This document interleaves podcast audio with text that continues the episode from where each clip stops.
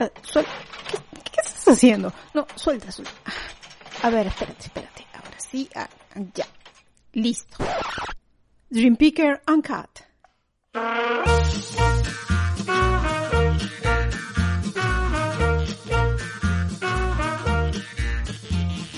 ¡Hey!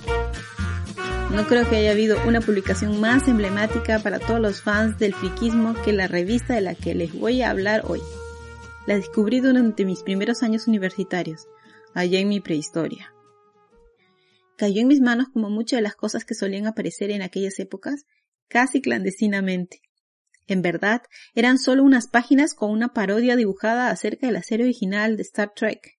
Recuerdo que el que trajo esas páginas fotocopiadas era un estudiante más o menos sociable y todo el mundo se pasó sacando copias a las copias, incluyéndome. Aclaro que estábamos en los 80, en una facultad de arte en Latinoamérica.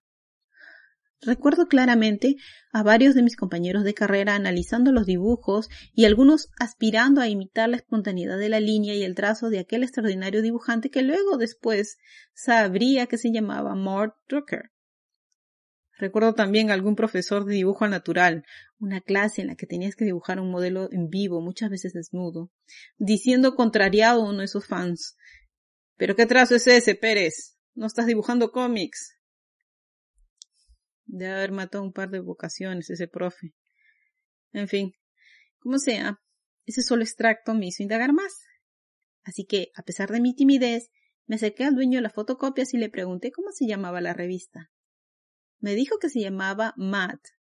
M-A-D. Matt. Que la revista era de su hermano y que solo le había dejado fotocopiar esas páginas también. ¿Matt? Sí. Loco o enojado en inglés. Esta revista, que empezó como un cómic en 1952 con un nombre un poco más largo, Tales to Make You Mad, o Historias para Volverte Loco, se convirtió en una revista en 1955 casi por casualidad y ese gesto ayudó a conservar su contenido satírico. Al no ser un cómic, se pudo escapar de la censura del famoso Comics Code Authority o Autoridad del Código de Cómics, que echó a perder a varias otras publicaciones emblemáticas de aquellas épocas. La revista Mad fue, literalmente, un faro en la oscuridad si tenemos en cuenta que, en medio de sus bromas, fue mostrando las incoherencias de una sociedad de posguerra en la que todo parecía ser color de rosa. Sus críticas divertidas iban desde la política hasta la cultura popular, pasando por las relaciones familiares, la publicidad, las relaciones con la autoridad, etc. En Matt, todo fue pasado bajo la lupa y todo fue parodiado, mostrado y desmitificado. Fue la lectura favorita de toda una generación de niños preguerra de Vietnam, pre-revolución sexual, en medio de la Guerra Fría. Fue el horror de padres de familia y de maestros formó una conciencia sobre el espacio y el tiempo en que sus lectores están imbuidos.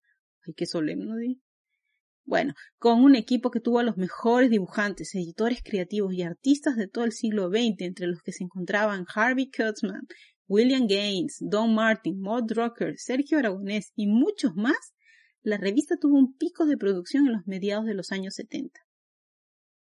Aparte del genial equipo regular de Matt, que autodenominado el grupo de idiotas, la revista tuvo singulares colaboradores como el creador de Peanuts, Charles Schulz, los actores Chevy Chase, Andy Griffin, Winona Ryder, Jason Alexander, el dibujante Will Eisner, creador del término novela gráfica, el director de cine Kevin Smith, el magnífico ilustrador Boris Vallejo, el presentador de tele Jimmy Kimmel y muchos más. Michael Fox dijo una vez que se dio cuenta de que ya era famoso cuando salió en la revista. Y era cierto, si tenías tu portada era porque lo habías hecho, habías triunfado. Fue a finales de los 90 que la revista Mad es adquirida por DC Comics y ahí empieza el declive. En el 2019 se anuncia que ya no se editarán nuevos números y solo se usará material antiguo para seguirla reimprimiendo. ¿Será que la corrección política haría más espinoso el desarrollo de este tipo de publicaciones? El perfil del lector ha cambiado mucho también. Hay mucho que contar que se queda dentro de mi tintero virtual. Tal vez recordar que marcó la manera de hacer humor en Norteamérica y luego en el mundo, porque la revista tuvo versiones en varios idiomas y países con diversos resultados.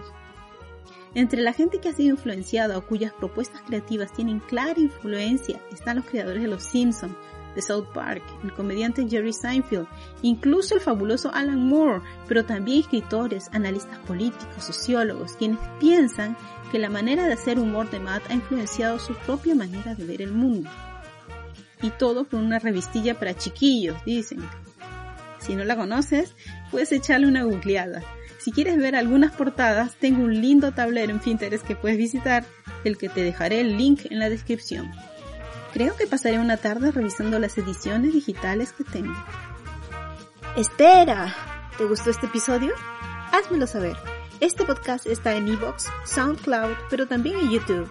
Suscríbete a él desde cualquiera de las plataformas para que no te pierdas nada y compártelo con Tutti Mundi. Ahora sí, hasta la próxima.